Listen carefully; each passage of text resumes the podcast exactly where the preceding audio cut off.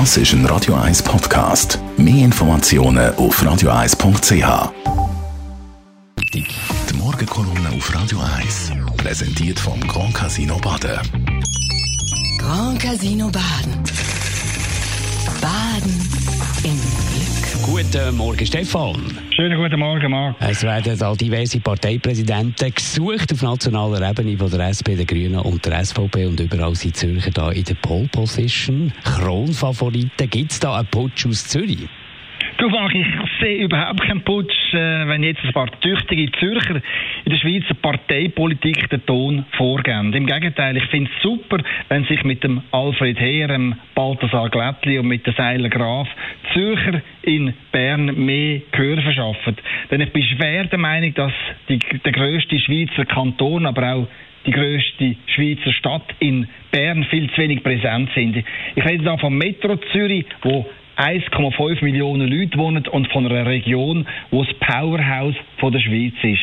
Davon zeugt die Zahl der Arbeitsplätze, die Ausstrahlung der Hochschulen, aber auch das Geld, das Zürich in nationalen Finanzausgleich zahlt.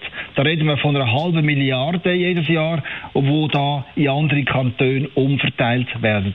Das alles wird in meinen Augen im Berner Politkuchen viel zu wenig honoriert. Dort geben nämlich nicht die starken Wachstumskantone wie Zürich oder Genf den Ton an, sondern die kleinen Kantone, die wirtschaftlich schwach sind und am Tropf vom Finanzausgleich hängen.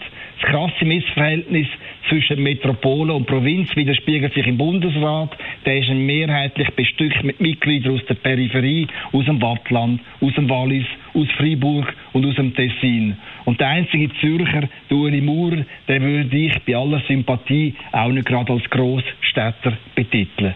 Was man aber sagen muss, dass Zürich in Bern nicht angemessen vertreten ist, hat man sich selber zu verdanken. Ich erinnere an die unsägliche Lex Wagner, wo man den Regierungsmitgliedern verboten hat, gleichzeitig auch noch im Parlament zu sitzen und dort Einfluss zu nehmen.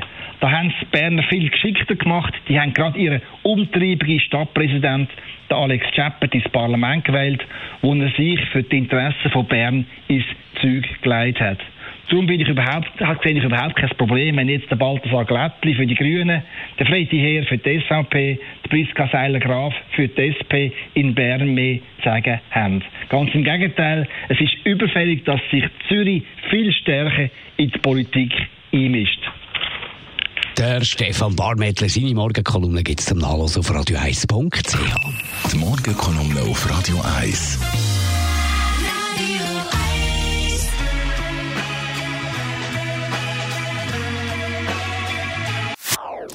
Das ist ein Radio 1 Podcast. Mehr Informationen auf radio1.ch.